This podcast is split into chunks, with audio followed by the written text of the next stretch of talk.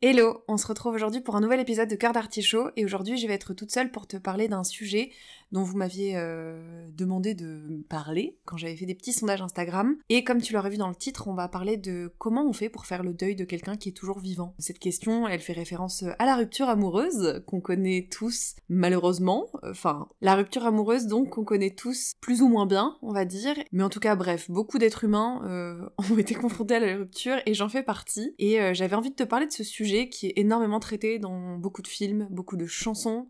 Beaucoup de chansons d'amour parlent de rupture, beaucoup de films parlent de comment les personnages se remettent après une rupture. On peut parler du célèbre Bridget Jones et de sa scène fameuse séquence sur All by Myself de Céline Dion où euh, l'héroïne donc euh, Bridget est euh, donc sur son canapé dans le plus grand désarroi avec de la glace, de la Ben Jerry's de préférence, c'est toujours mieux. C'est vrai qu'on a cette représentation de la rupture dans les comédies romantiques où la fille est en PLS sur son canapé en pilou pilou avec sa meilleure glace ou son chocolat ou son meilleur burger pour oublier dans la nourriture hein, parce que sinon quoi faire d'autre? Puisqu'évidemment à ce moment-là elle n'a plus aucune envie de plaire voilà. Et donc elle va sombrer euh, dans le désespoir le plus total, euh, entourée de milliards de milliards de mouchoirs, et euh, utiliser la bouffe comme réconfort émotionnel. Alors effectivement, on peut dire que ça ne s'éloigne pas tellement de la réalité dans un sens, mais que ce cliché-là persiste alors que déjà pourquoi ce serait essentiellement féminin? Je pense que les hommes pleurent aussi, juste euh, on n'a pas ces codes-là et on nous le montre pas aussi facilement. Et on peut le voir notamment dans beaucoup de, chansons, dans beaucoup de rap aussi qui parlent de rupture, de comment ça impacte. C'est peut-être juste qu'on n'a pas la même manière, ou en tout cas pas le même timing de gérer les ruptures amoureuses, que ce soit euh, les hommes ou les femmes. Moi je voulais revenir sur cette question parce que euh, c'est vrai que je sais pas pour vous, mais moi j'ai tendance à parler de mes ex au passé, Genre, il était comme ceci, il était comme ça. Alors euh, oui, puisque je l'ai connu à un moment T que ça appartient au passé et que c'est vrai qu'on apprend à parler à quelqu'un à l'imparfait, puisque c'est quelqu'un qu'on a connu et qu'on ne connaît plus. Il y a aussi euh, quelque chose qui me questionne, c'est qu'on en parle comme si euh, cette personne-là, ou ces personnes-là, étaient presque mortes, quoi, dans un sens. Enfin, on en parle au passé comme si c'est des personnes qui n'existaient plus. Alors oui, certes, c'est des personnes qui n'existent plus dans notre réalité, dans notre présent à nous, mais c'est des personnes qui sont toujours vivantes, donc potentiellement, elles ont toujours euh, ces traits de caractère-là, ou moi je parle de faire le deuil de quelqu'un qui est toujours vivant. Euh, je trouve vraiment ce concept hyper particulier et je pense que mon esprit a du mal à l'intégrer et que c'est quelque chose euh, avec lequel j'ai encore beaucoup de mal, je pense. Parce que ça veut dire renoncer à tous les moments que tu as vécu avec cette personne, accepter que ces moments-là, tu ne les vivras plus, et je trouve que c'est hyper particulier à appréhender et bah, des fois t'as pas envie en fait. T'as pas envie de faire le deuil, que c'est long du coup, que tu passes par plein de phases. Et euh, je vous avoue que moi j'ai eu ma première vraie grosse rupture amoureuse, comme on peut un peu les voir dans les films, et c'est-à-dire vraiment le truc où tu as le cœur brisé. T'as des sensations dans ton corps que tu n'avais encore jamais connues, et t'as l'impression que cette tristesse ne va jamais te quitter t'as l'impression qu'il y a une partie de toi qui est partie avec cette personne, que tu as l'impression que ça va être très compliqué de continuer sans elle, que tu ne sais plus quels sont tes repères, et ça, ça fait référence aussi à la dépendance affective, parce que normalement, quand tu n'es pas en dépendance affective avec quelqu'un, tu n'as pas cette espèce de sevrage, c'est un peu comme une drogue finalement en fait. T'es drogué à cette personne, c'est, une drogue dure, tu t'en as, ta dose tous les jours, toutes les semaines, euh, régulièrement en tout cas, et c'est vraiment, tu prends ta, ton shot de dopamine, ton shot d'endorphine, et t'es trop bien quoi, t'as l'impression de te sentir puissante, t'as l'impression de te sentir euh, belle, euh, forte, et t'as l'impression que quand cette personne s'en va de ta vie, ben, tu ne peux plus avoir ces choses-là toute seule parce que t'as l'impression que c'est cette personne-là qui te les a données. On a pu en parler dans plein d'autres épisodes du podcast avant. Finalement, en fait, toutes ces ressources-là, tu les as au fond de toi, il faut juste les retrouver à un moment où t'as l'impression que ça va être impossible, que c'est comme si t'étais au bas du Kilimanjaro et qu'il va falloir escalader ça toute seule alors qu'en fait on t'avait promis que t'aurais de l'aide, tu vois. Et moi j'ai un peu cette sensation-là par rapport à, en tout cas à cette rupture amoureuse-là et comment j'ai vécu ce, ce gros chagrin d'amour. Janvier 2022, euh, donc ça fait plus d'un an maintenant, donc j'ai, j'ai évolué depuis, ça va mieux. Mais en janvier 2022, j'ai connu mon premier gros chagrin d'amour qui m'a vraiment dévastée et euh, je pensais que je serais pas capable de m'en sortir parce qu'à cette époque-là, quand t'es dedans, quand t'as le nez dedans, tu te dis mais j'ai plus le goût à rien, est-ce que les choses ont du sens? Et en vrai, on se rend pas compte mais c'est des périodes de grande transformation qui sont tellement importantes dans notre développement Et je suis hyper reconnaissante maintenant d'avoir vécu cette expérience-là parce que ça m'a aidé à me retrouver moi, à savoir euh, découvrir un petit peu plus qui j'étais, à me rendre compte que j'étais capable de beaucoup plus que ce que je pensais. Et du coup, j'en suis super fière d'avoir pu traverser ça et que, euh, comme dirait une chanson d'un artiste que j'ai vu il y a pas longtemps euh, en concert qui s'appelle Julien Granel, L'espace c'est la tempête, on est plus fort que ça. Et c'est vrai, il y a toujours euh, du soleil qui revient après la tempête, et on a trop tendance à l'oublier pendant qu'on est dans le tourment de cette tempête. Mais je vous rassure, le soleil revient. Peu importe si tu as l'impression que pour l'instant le soleil est parti de ton cœur, et ça prendra le temps qu'il faudra, parce que forcément, euh, t'as une petite plaie ouverte. Donc pour se refermer, il va falloir du soin, il va falloir que t'en prennes énormément soin, et que tu laisses euh, du temps à cette blessure de se refermer comme elle en a besoin de pas vouloir à tout prix qu'elle se referme, qu'elle se referme mal, que du coup elle soit purulente. Désolée, j'utilise des images pas euh, pas très sympas, pas très enzines, mais euh, je trouve qu'elles sont assez explicites et dans l'épisode avec Marc, disait que oui, en fait, tu peux pas saigner sur les gens alors que t'as une plaie ouverte et c'est exactement ça. Je pense que ce temps d'introspection que tu as après une rupture amoureuse, où moi personnellement, dans ce moment-là, il y avait plus personne qui m'intéressait, mais vraiment genre je, n'avais envie d'avoir aucune relation avec qui que ce soit. Et j'avais, euh, ouais, j'avais des symptômes, entre guillemets, euh, si on peut appeler ça comme ça, mais c'est vrai, c'est, on dit la maladie d'amour, euh, mais oui, c'est un, chagrin d'amour, on a mal, quoi. C'est des mots, et ça peut aller jusqu'à des mots physiques, tu vois, moi je, je dormais mal, je me couchais très tard, et j'arrivais plus à m'endormir avant de tomber de fatigue. Euh, je faisais des cauchemars évidemment, euh, j'avais du mal à m'alimenter, mon corps bloqué complètement. En fait, pour vous remettre dans le contexte, je me suis rendu compte que j'étais dans une relation qui n'était absolument pas saine pour moi et qui ne me convenait pas. Et sauf qu'en fait, il n'y avait pas de raison valable entre guillemets, c'est-à-dire que cette personne n'avait pas été ni infidèle, ni euh, horrible avec moi, enfin, il n'y avait pas eu de violence, etc. Il n'y avait pas eu de raison entre guillemets valable si tant est qu'il faille des raisons valables pour euh, quitter quelqu'un, ça aussi c'est un vaste sujet. Mais entre guillemets, cette relation elle est plutôt bien, et c'était horrible parce que je me rendais compte que je ne pouvais plus continuer dans cette euh, relation. Je culpabilisais d'être dans cette euh, situation-là, parce que je me disais mais ça se trouve je prends la mauvaise décision, est-ce que c'est pas juste parce que j'ai peur? Donc il y avait plein de questionnements auxquels j'avais pas encore répondu, et ça me terrifiait. J'ai paniqué complètement. J'en ai parlé à la personne concernée, qui m'a proposé qu'on fasse une pause, etc. Et en fait, euh, pendant cette pause, ça a été encore pire parce qu'on en revenait à ce truc de drogue, parce que du coup, d'un coup, j'étais privée de, de, toute la drogue dont j'avais besoin, et euh, en fait, je me laissais euh, dépérir, quoi. J'avais, j'avais plus faim, et pour un taureau, je peux vous dire que ne plus avoir faim, c'est que vraiment, ça ne va pas du tout, ça m'arrive vraiment rarement, même des fois quand je suis malade, j'ai quand même faim, mais là, j'avais vraiment pas faim, j'avais une boule au ventre, un poids dans mon bide. C'était vraiment la première fois que ça me faisait cette sensation-là. J'étais vraiment pas bien.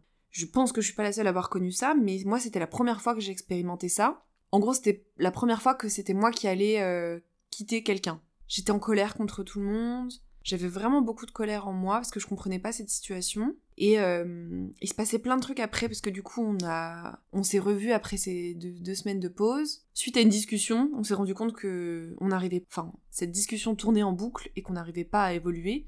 Donc c'était qu'il fallait qu'on mette un terme à cette relation. Et je pense que c'est ça qui est le plus dur des fois, c'est que des fois on sait qu'il faut qu'une relation se termine, que ce soit une relation de longue date, une relation qui dure depuis pas longtemps, mais que c'est dur en fait. Prendre cette décision de. Je pense que c'est dur autant pour la personne qui largue que pour la personne qui est larguée. On n'en parle pas assez, mais c'est vrai. Je pense que c'est délicat de prendre cette décision et de se dire est-ce que je fais le bon choix? Est-ce que c'est sûr? C'est un petit peu un saut dans le vide, quoi. Dans un sens, c'est un saut dans le vide complètement, puisque tu sais ce que t'as connu, mais tu sais pas ce qui va se passer après. Donc souvent, c'est pour du meilleur, hein, quand même, quand euh, on se sépare, que ce soit pour mieux se retrouver après ou ne plus se voir jamais. Je pense que dans tous les cas, une rupture fait du bien, même si sur le coup ça fait mal. C'est facile à dire avec du recul. Si tu es dans une période euh, de rupture amoureuse, je suis désolée. Sache que je t'envoie tout mon amour et que je sais à quel point cette période est compliquée, mais promis, promis, promis, tout passe. Vraiment tout passe. Et j'espère que tu es bien entourée parce que vraiment ça ça fait énormément et j'ai eu la chance d'avoir été extrêmement bien entourée que ce soit euh, de par ma thérapeute, que ce soit par ma famille, mes amis. Euh, j'ai eu la chance d'avoir vraiment énormément de soutien suite à cette période-là de ma vie. Et encore maintenant, quand j'ai eu des petits... des déceptions amoureuses, j'étais effectivement très bien entourée, mais ça ne m'empêchait pas de penser, mais vraiment H24 à cette personne, je n'arrivais pas à la sortir de ma tête. Et euh, j'avais plein de trucs que je n'avais jamais eu avant, à savoir que j'espérais la croiser dans le métro, que j'espérais recevoir un appel de sa part, un message, parce que, autre petite particularité, c'est que cette personne ensuite m'a ghosté. Peu importe la situation, en plus, le fait est que cette rupture s'est bien passée de base. Donc euh, pour moi, il y a rien qui justifie le ghosting. Genre, euh, j'aurais préféré avoir un message de cette personne qui me disait désolé, euh, enfin, même pas désolé, genre, je, je peux plus te répondre, ça me fait du mal, et j'aurais compris, tu vois. Mais le fait d'avoir, euh, d'être face à un ghosting, et donc du coup une disparition de cette personne, parce que le ghosting, euh, voilà, il y a le mot fantôme dedans, c'est vraiment le fait qu'une personne arrête complètement de répondre, de n'existe plus dans ta vie de manière totalement soudaine. Ça m'avait jamais fait ça en fait, de chercher partout cette personne, tout me faisait penser à cette personne. Euh, je sais plus ce que j'avais mangé ou ce que j'ai écouté. Bref, je sais plus. Il y avait quelque chose qui m'a ramené à cette histoire. Quelque chose de concret. Je crois que c'était quelque chose que j'ai mangé ou quoi. Et et le moindre truc te fait chialer quoi. c'est terrible. Je me sentais tellement conne et en même temps c'était tellement euh, au-dessus de toute ma volonté. Enfin genre je ne pouvais pas faire autrement puisque vraiment tout me ramenait à cette histoire et je cherchais aussi à trouver le moindre signe qui puisse me raccrocher à cette histoire parce que aussi je pense que ma peur et je suis désolée, je ne voulais pas que cet épisode soit un peu chialant, mais euh, voilà, je suis humaine, j'ai des émotions. Et en fait, je pense que ma peur, c'est de me dire que ah, Pardon. je pense que ma peur avec les ruptures et donc avec le fait de faire le deuil de quelqu'un qui, a, qui est toujours vivant, c'est de me dire que ce qu'on a vécu, j'ai peur que ça n'ait jamais existé, en fait. Voilà. Je pense que c'est ça ma plus grande peur et je pense que je pense que je suis pas la seule à avoir ce ressenti-là. Alors, je reprends mes esprits.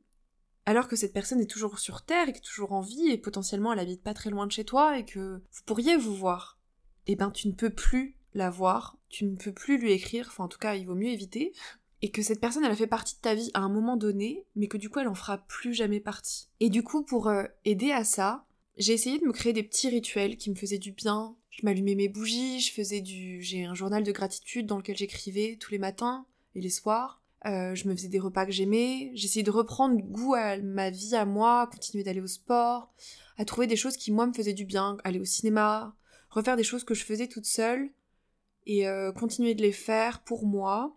C'est des trucs à la con, mais en fait, faites le moindre truc qui vous font du bien. Si c'est euh, aller faire du water polo, aller faire du water polo, je sais pas pourquoi c'est ça qui me vient, mais si vous avez envie d'aller voir un artiste que vous avez toujours rêvé de voir et qu'il passe dans votre ville, allez le voir.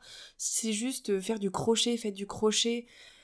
Peu importe en quoi ça consiste, à condition que ce soit évidemment légal, enfin en tout cas oui légal, et que ça ne fasse pas de mal à autrui. Faites-vous du bien, euh, continuer de me questionner, d'avancer, de, prendre confiance en moi sur plein d'aspects, de faire des choses que j'avais jamais essayé de faire, de faire des choses nouvelles, de me challenger sur plein de choses, de reconnecter à ma féminité, de retrouver un équilibre euh, que j'avais perdu. Et aussi, autre chose qui m'a vraiment énormément aidé et que je conseille à tout le monde, mais même euh, pas rupture, rupture, peu importe, tout au long de sa vie. Quand on était ado et quand on était enfant, on avait des journaux intimes.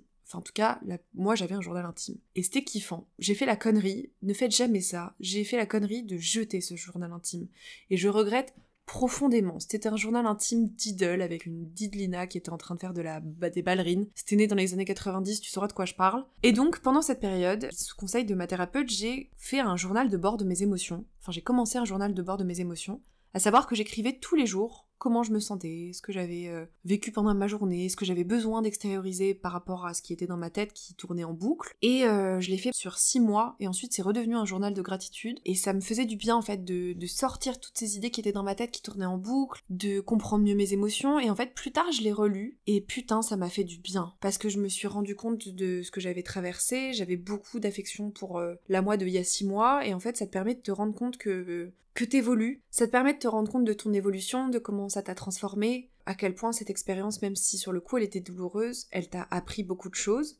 Donc oui, c'est grâce à ça que j'ai pu voir mon évolution et moi j'ai cette philosophie de vie qui euh, est que tout ce qui t'arrive dans ta vie arrive pour une raison. Alors euh, voilà, c'est mon avis. Euh, je comprends que tout le monde ne le partage pas, mais moi je pense que tout arrive pour une raison, que rien n'arrive par hasard. Je ne crois pas au hasard. Et que vraiment je suis reconnaissante et je remercie cette personne d'avoir été dans ma vie parce que ça m'a fait vraiment grandir beaucoup sur ma perception de l'amour, sur ce que je pensais être bien pour moi à ce moment-là, sur mon estime de moi, sur euh, comment je me perçois, comment je me positionne face aux autres, sur comment j'exprime mes besoins et de me remettre en question aussi euh, et d'accepter aussi que je pouvais avoir le mauvais rôle, d'accepter ma part de responsabilité aussi dans les expériences que je vis parce que euh, voilà, on a tendance à se dire quand c'est l'autre qui part, euh, à rejeter toute la faute sur cette personne, et en fait aussi se dire que pourquoi, euh, enfin, ça dépend des cas. Hein. Il fallait que j'accepte que j'avais eu une part de responsabilité dans cette, dans cette rupture, et que sur le coup c'est difficile, ton ego il veut pas accepter que t'as une part de responsabilité dans ce qui vient d'arriver, mais souvent, comme il peut pas y avoir de relation sans deux personnes, il peut pas y avoir de rupture sans deux personnes non plus.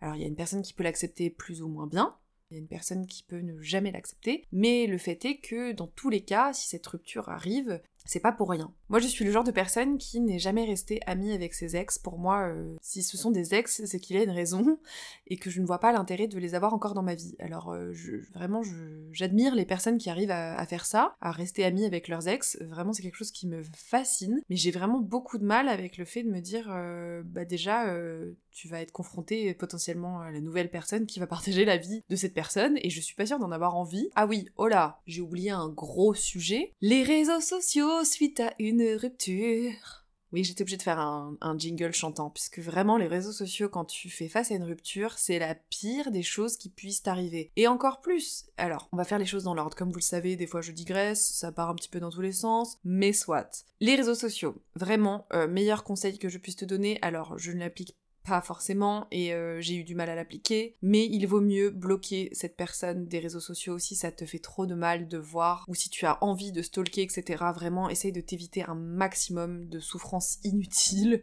de voir que soit cette personne vit sa meilleure vie, soit qu'elle a rencontré de nouvelles personnes, essaye de t'éviter ça un maximum, ou en tout cas d'essuie cette personne, mais si tu sais que t'es tenté d'aller voir euh, ses stories et tout ça, Vraiment, c'est pas une bonne idée. Alors bien sûr que tu seras tenté de débloquer, d'aller voir quand même de temps en temps, etc. Moi j'ai eu cette chance, c'est que j'ai été bloquée par la personne en question, et du coup il m'a rendu un grand service. Non mais c'est horrible, mais c'est vrai, euh, j'ai un petit problème de curiosité malsaine. Et je suis un peu une stalkeuse, je vous l'ai déjà dit, mes potes m'appellent le FBI, et donc enfin, c'était mieux pour moi que ce soit dans l'autre sens. Comme ça, j'étais pas tentée et je, je le suis plus. Voilà. Mais je sais que c'est un souci, que j'y travaille, et que je me sens extrêmement conne de raconter ça, mais, euh, mais c'est moi, hein, donc euh, je vais pas faire genre euh, autre chose. C'est moi, je suis comme ça. Je sais que c'est pas bien, mais ça va mieux. Et euh, du coup, tout ça pour dire que quoi? Donc oui, vraiment, les réseaux sociaux, c'est la pire des choses. Si t'essayes de ne plus penser à quelqu'un et que tu la vois tous les jours euh, dans tes stories euh, en train de poster des trucs, oh là là, au secours, c'est vraiment pas le bon bail. Autre chose aussi, moi j'ai la chance de ne pas être dans un environnement où je croisais ces personnes Enfin, je ne croise plus mes ex, voilà. Euh, ou les personnes que j'ai fréquentées, etc. J'ai la chance de ne pas les croiser tous les jours. Si malheureusement tu es dans la situation où tu croises cette personne régulièrement, euh, force à toi, parce que ça va être euh, vraiment difficile. Prendre ces distances au maximum. Si vous avez le même groupe d'amis, c'est encore plus délicat. Mais peut-être que oui, pour un temps, mettre les choses sur pause, tu seras tenté d'y retourner, et des fois c'est pas une bonne chose. Et après, potentiellement, peut-être que vous pourrez vous revoir, tu vois. C'est ok, tu vois, si toi tu t'en sens capable et tout, que t'es au clair avec ça, why not? Juste moi, je sais que j'avais besoin de couper les ponts de manière totalement radicale, et il se trouve que je n'ai jamais recroisé, et ça c'est fou quand même, mais jamais, jamais, jamais, recroisé aucun de mes ex après qu'on se soit séparés. Alors que tu te dis, des fois, tu croises des gens comme ça, euh, que t'as pas vu depuis des années, et tu les croises par hasard, et tu te dis, attends, c'est quand même zinzin. Ces personnes-là, je ne les ai jamais recroisées. Et tant mieux, je pense, c'est qu'on doit plus se recroiser, tu vois. Pour finir cet épisode, je pense que ce que je peux dire, c'est qu'il faut accepter que la vie est faite... La vie est faite de rencontres, non. Oui, la, vie est faite de rencontres, en soi, oui. Accepter qu'il y a des gens qui sont que de passage dans ta vie, qu'il faut pas forcer les choses, que s'il y a que toi qui es en train d'essayer de, recoller les morceaux, ça sert pas à grand chose, que des fois faut lâcher prise, faut accepter que les choses elles évoluent, que la vie euh, c'est plein de cycles, que c'est impermanent. Autre chose, accepter de profiter des moments que tu vis avec cette personne, et donc accepter ensuite que ces moments ont une fin, que c'est difficile, que bon, de toute façon, on est sur Terre, on est humain, notre vie a une fin, tout a une fin, toutes les bonnes choses ont une fin, comme on dit, une fin n'est pas forcément la fin, ça peut être le début de quelque chose d'autre. Et même, je suis même convaincue que c'est le début de quelque chose d'autre, et qu'il faut se raccrocher à ça, et que c'est une nouvelle période, et que, que bien sûr que sur le coup, il faut accepter, et, ah oui, très important, je suis là en mode, oui, il faut positiver, il faut aller mieux, nanani, nanana. Alors oui, mais comme je le disais au début, il faut d'abord prendre soin de tout ce que tu ressens à ce moment-là, tu peux ressentir de la trahison, tu peux ressentir de l'injustice, tu peux ressentir énormément de haine, tu peux ressentir énormément de solitude, d'abandon, de blessure du rejet qui ressort, euh, un cocktail molotov de tout ça. Et évidemment, faut en prendre soin de ouf, il faut accepter, faut pleurer le temps que t'as besoin de chialer, faut hurler dans un coussin le temps que t'as besoin d'hurler dans un coussin. Après, si tu peux hurler parce que t'as pas de voix fais-le. Euh, mais euh, un truc que je rêverais de faire, c'est une Fury Room. Oh my god, mon rêve. Pour expliquer, une Fury Room, c'est donc une pièce où t'as plein d'objets divers et variés. On te donne une batte de baseball ou ce que tu veux, je crois, enfin vraiment, pour pouvoir taper dedans et défoncer tout ce qu'il y a à l'intérieur. Et quand t'as beaucoup de, couleurs de couleur. Quand t'as beaucoup de colère accumulée, euh, ça peut être un... Moi, en tout cas, c'est un truc qui me ferait kiffer parce que je sens que ça m'aiderait à tout lâcher, tout ce que j'ai besoin de lâcher. Mais ouais, si t'as une soupape de décompression, un truc qui te, qui te fait euh, extérioriser tout ce que t'as à l'intérieur, là, qui te bouffe, faut le sortir. Parce que tôt ou tard, sinon ça va te gangréner et ça va te bouffer de l'intérieur et c'est vraiment pas bon. Faut extérioriser tout ça. Tu peux pas continuer de vivre avec ça. Faut, faut accepter, faut accepter de pleurer, faut accepter de crier, faut accepter de pas être bien, faut accepter de dire écoute, en ce moment je vais pas bien. Euh, faut accepter de demander de l'aide aussi. Très important. Dans ce moment-là, si tu sens que t'es, que vraiment pas bien, euh, plus, plus, plus, il euh, y a pas de mal à dire je suis désolée, j'y arrive pas tout seul. J'y arrive pas toute seule, j'ai besoin d'aide. C'est, c'est très humain et, et il faut, faut demander de l'aide. On n'est pas des super-héros. On peut avoir des super-pouvoirs, tu vois, mais on n'est pas invincible. On est vulnérable. Il y a des choses qui nous touchent et c'est ok de ouf. Et je pense que les gens autour de toi le comprendront aussi. Et souvent, euh, si t'es bien entouré, tu auras euh, le soutien et l'amour dont tu as besoin et tu te rendras compte qu'en fait tout ce que tu croyais avoir perdu, tu l'as déjà autour de toi et tu l'as en toi. Et ça c'est extrêmement beau. Et vraiment en fait accepter que voilà ces choses ont une fin, mais que c'est pas grave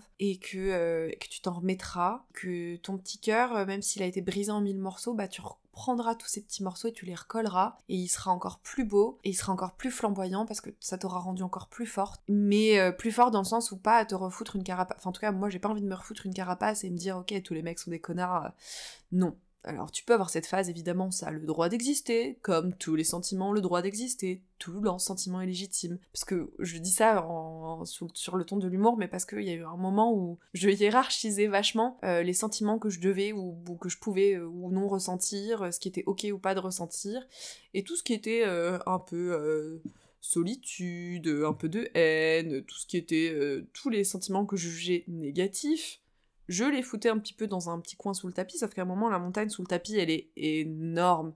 Et tu te trimbales tout ça, et puis tu tousses aussi, bref. Et donc, euh, pour éviter euh, ce genre de désagrément, vraiment, mais exprimer tout. Vraiment, euh, écoute ton intuition, c'est ton meilleur guide à ce moment-là. Mais si t'as besoin de te morfondre en, mode Bridget Jones pendant un certain temps, y a pas de mal à ça. Au contraire, parce que après tu seras là en mode bon, ok, maintenant va peut-être falloir reprendre sa vie en main, c'est bien, t'as chialé un bon coup, mais des fois il faut accepter de toucher un peu le fond euh, du bout des doigts et de faire oula, en fait euh, pas si fou. On va peut-être remonter parce que franchement la lumière euh, nager à la surface c'était bien quand même. Hein. Mais, mais voilà, des fois il faut aller dans les méandres de nos ombres, de tout ce qu'on a toute la merdasse qu'on n'a pas envie d'aller voir d'habitude pour euh, pouvoir euh, évacuer quoi. Une belle expression bien imagère comme on les aime. Mais euh, voilà, ne, pas se flageller, accepter qu'on n'aille pas bien un certain temps, essayer d'utiliser tous les tips que je vous ai donnés, franchement c'est un bon, un bon bail. Réapprendre à vivre différemment. Parce que oui, cette personne a existé. Alors moi je sais que voilà, par exemple un truc, au début j'avais gardé toutes les photos, j'avais gardé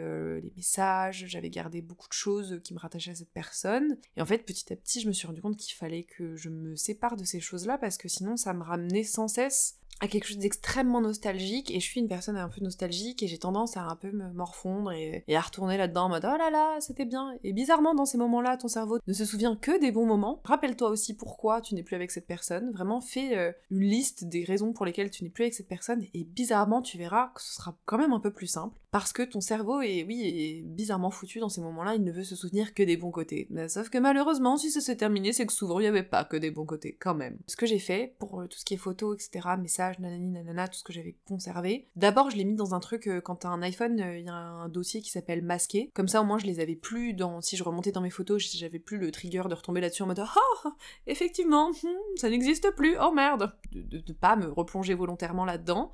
Et après, au bout d'un certain temps, quand je me suis sentie prête, et eh ben j'ai pu euh, supprimer, j'ai pu euh, avancer, parce que moi c'est ma manière de faire, tu vois, il y a des gens qui sont capables de garder des photos de leurs ex, de machin, de garder des affaires et tout. Moi je trouve que, en termes d'énergie, si j'ai plus rien à voir avec cette personne, je préfère me détacher complètement de la personne et donc que ça appartienne au passé pour pouvoir me concentrer sur mon présent. Et voilà, je pense que chacun fait comme il le souhaite, que ça prend le temps que ça, ça doit prendre. Tu fais à ton rythme, tu, tu verras, c'est un chemin. Euh, tu vas, ce sera pas une longue ligne droite. Euh, ouais, il y avait souvent cette image euh, quand je, trouvais des trucs sur Pinterest et tout. Bref, la rupture c'est pas une longue courbe qui va vers le haut, non, c'est plein de petits zigzags où tu, des fois tu vas replonger, puis après ça va aller mieux. Il y a des jours où ça ira moins bien. Et c'est vraiment un petit parcours du combattant comme ça une petite épreuve, petite course de fond.